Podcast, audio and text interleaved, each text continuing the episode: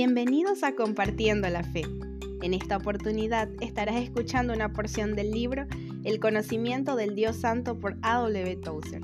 Cada capítulo cuenta con una breve oración antes del contenido del mismo.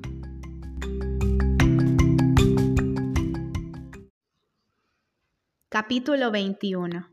Dios es santo. Oremos.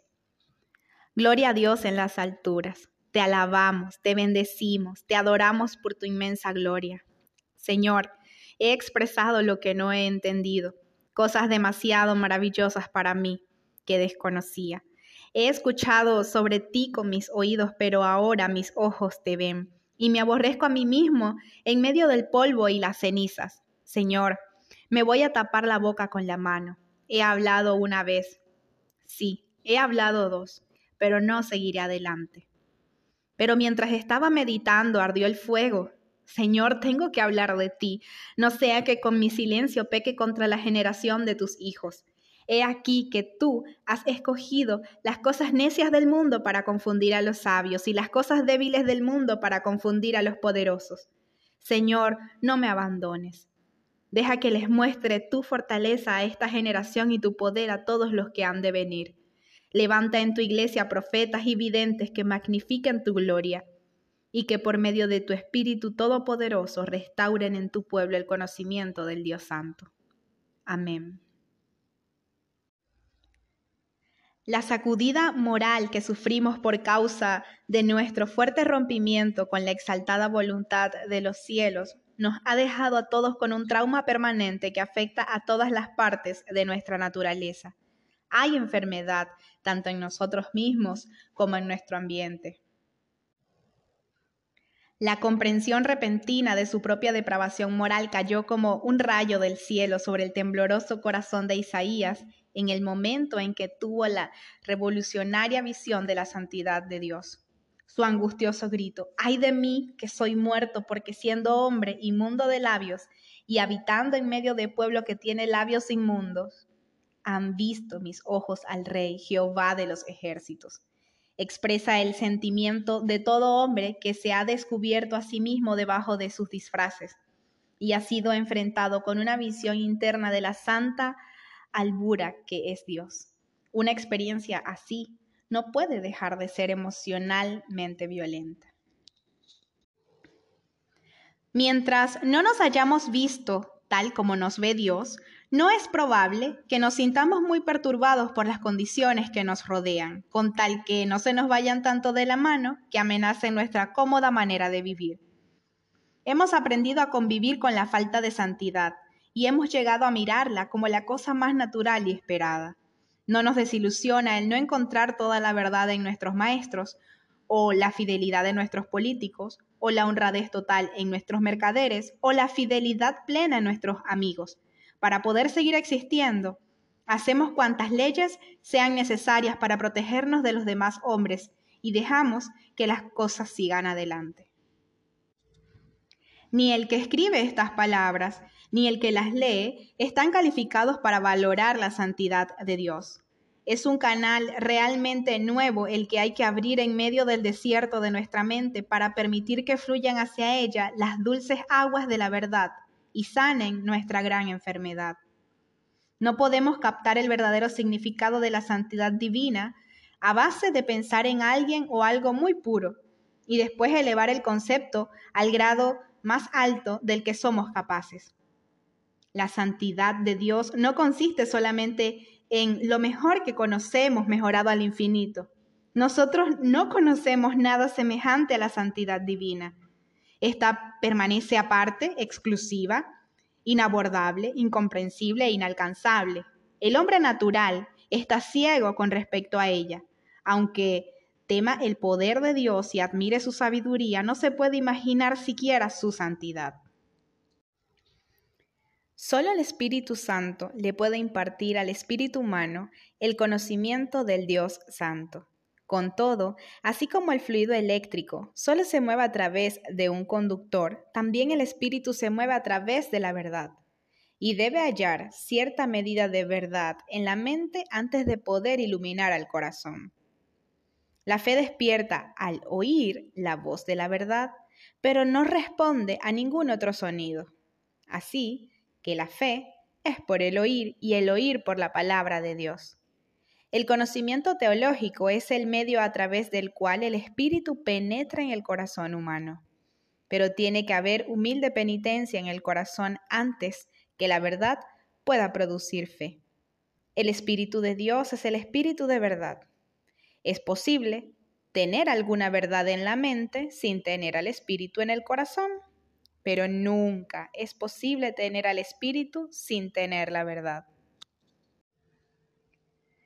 En su profundo estudio sobre el santo, Rudolf Otto defiende fuertemente la presencia en la mente humana de algo que él llama lo luminoso, palabra con la cual, al parecer, designa un sentido de que hay en el mundo un algo vago, incomprensible, el mysterium tremendum, el misterio terrible que rodea y envuelve al universo. Es un ello, una cosa asombrosa y nunca se le puede concebir intelectualmente, sino solo sentir y palpar en las profundidades del espíritu humano. Es un instinto religioso permanente, un buscar esa presencia indescubrible e innombrable que corre como el azogue por las venas de la creación y algunas veces aturde la mente al enfrentarla con una manifestación sobrenatural y súper racional de sí mismo. El hombre que es confrontado así queda derrumbado y desbordado y solo puede temblar y quedar en silencio. Este temor irracional, esta sensación que existe en el mundo, un misterio increado, se halla en el fondo de toda religión. La religión pura de la Biblia, no menos que el más bajo animismo del desnudo hombre trivial, solo existe porque este instinto básico está presente en la naturaleza humana. Por supuesto, la diferencia entre la religión de un Isaías o de un Pablo y la de un animista es que la de una tiene la verdad mientras que la otra no. Él solo tiene ese instinto luminoso Está palpando a ciegas en busca de un Dios desconocido, mientras que un Isaías y un Pablo han hallado al Dios verdadero por medio de la revelación que éste ha hecho de sí en las escrituras inspiradas. La búsqueda del misterio, incluso del gran misterio, es fundamental en la naturaleza humana e indispensable para la fe religiosa, pero no es suficiente. Por causa de ella los hombres podrán susurrar. Esa cosa terrible, pero no pueden clamar, Santo mío. En las escrituras hebreas y cristianas, Dios lleva adelante su autorrevelación y le da personalidad y contenido moral. En ellas se muestra que esta abrumadora presencia no es una cosa, sino un ser moral, con todas las cálidas cualidades de personalidad genuina. Más que esto, Él es la quinta esencia absoluta de la perfección moral, infinitamente perfecto en su justicia, pureza, rectitud e incomprensible santidad. Y en todo esto, Él es increado, autosuficiente y se halla fuera del poder del pensamiento humano para concebirlo dentro del habla humana para expresarlo. A través de la autorrevelación de Dios en las Escrituras y de la iluminación del Espíritu Santo, el cristiano lo gana todo y no pierde nada. A su idea de Dios se unen los conceptos gemelos de personalidad y carácter moral, pero permanece la sensación original de asombro y temor en la presencia del misterio que llena todo el mundo. Hoy su corazón puede saltar con el alegre grito de Abba Padre, mi Señor, mi Dios. Mañana puede arrodillarse con tembloroso deleite a admirar y adorar al alto y sublime que habita en la eternidad. Santo es la forma en que Dios es. Para ser santo, Él no se conforma a unas normas. Él mismo es la norma. Él es absolutamente santo con una plenitud incomprensible e infinita de pureza que es incapaz de ser distinta a como es porque Él es santo, sus atributos son santos. Es decir, que cuanto pensemos como perteneciente a Dios, debemos pensarlo como santo.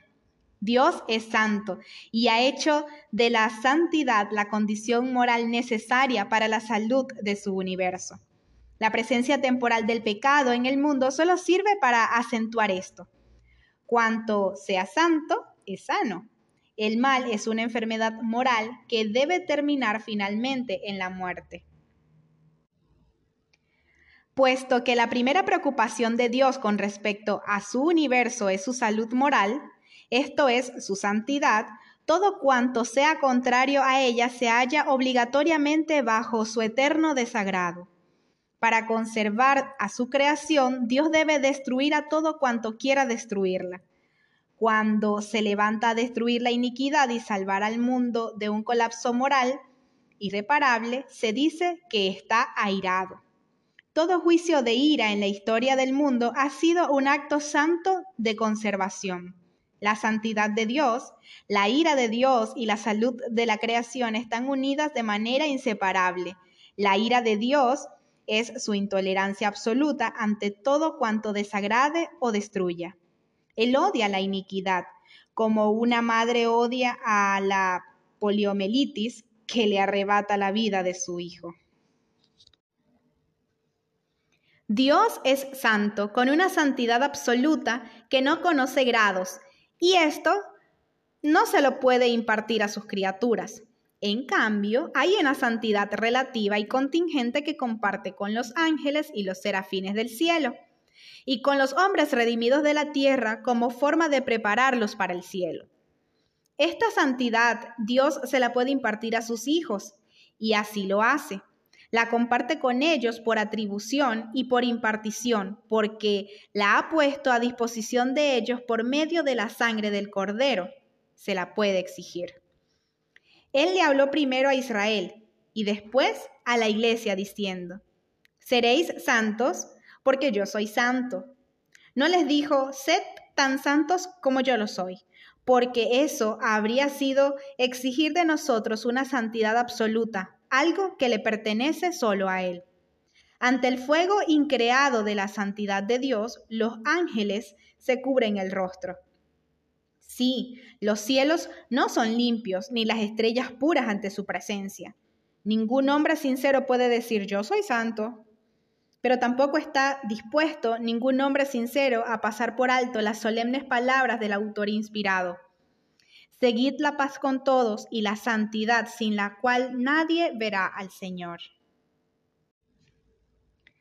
Atrapados en este dilema, ¿qué hemos de hacer los cristianos?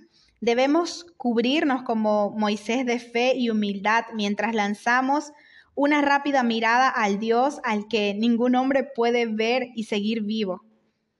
Él no despreciará el corazón contrito y humillado. Debemos esconder nuestra falta de santidad en las heridas de Cristo, tal como Moisés se escondió en el hueco de la roca mientras pasaba junto a él la gloria de Dios. Debemos tomar refugio de Dios en Dios mismo. Sobre todo debemos creer que Dios nos ve perfectos en su Hijo, al mismo tiempo que nos disciplina castiga y purifica para que podamos ser partícipes de su santidad.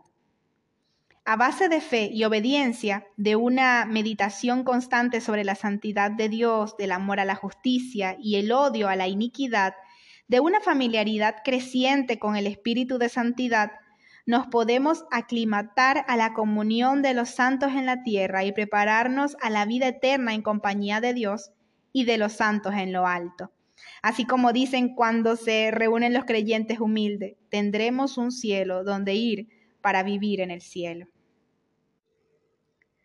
Cuán temibles son tus años eternos, oh Señor eterno, adorado día y noche por espíritus postrados ante ti.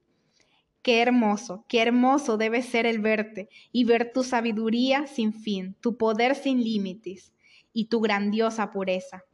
Cuánto te temo, Dios viviente, con el temor más profundo y tierno, y te adoro con temblorosa esperanza y lágrimas de arrepentimiento. Frederick Faber.